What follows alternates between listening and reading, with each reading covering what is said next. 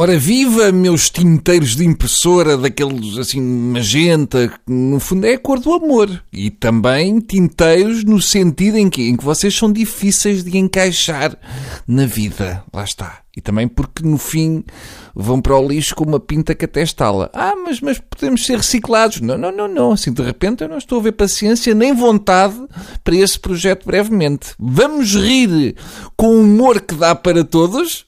Hum, Vamos a isso.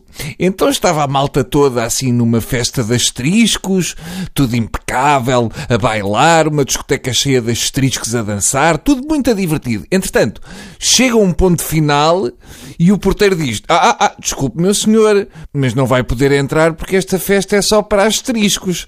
E diz o ponto final: Epá, então um gajo já não pode usar gel.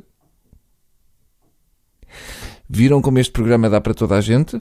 Viram como é possível fazer humor meiguinho, mas que também é incisivo do ponto... Pronto, então se é isso que querem, mudem para a Renascença, que eles lá apostam muito nisso, está bem? Nós aqui não temos muita paciência. Bah, mulheres no mundo e em Portugal em particular, ouçam com atenção porque da próxima vez que eu falar disto já será com um coquetel Molotov na mão e se calhar vão ter menos tempo para reagir. Uh, não sei se estão, estão. Está tudo? Ok, cá vai.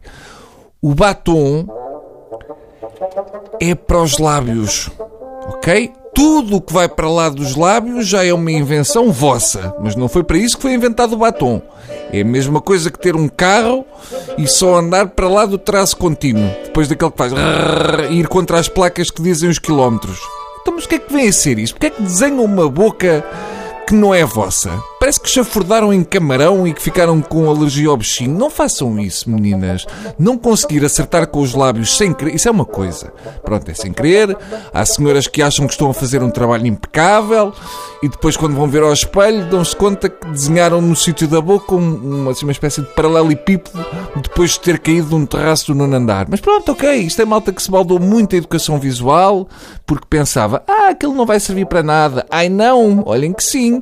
Hoje sabiam desenhar uma boquinha, sem parecer que estão a desenhá-la dentro de uma betoneira a girar, como se fosse uma prova dos Jogos Sem Fronteiras. Pronto, mas isso é malta que, atenção, erra sem querer, tudo bem. Agora, mulheres que propositadamente decidem ir pela linha de fora do lábio para fazer de conta que tem um lábio gigante e depois quando se vê de perto aquilo é só um, buço ralinho com tinta em cima. É pá, viram? Agora que eu disse em voz alta, já perceberam a tragédia que é? Vale, vale não façam. Não fa Vamos seguir a regrinha do lábio. Vocês, para abrirem a porta de casa, não espetam a chave na madeira ao lado da fechadura, pois não? Não, só se estiverem com seis vodkas no bucho da menina.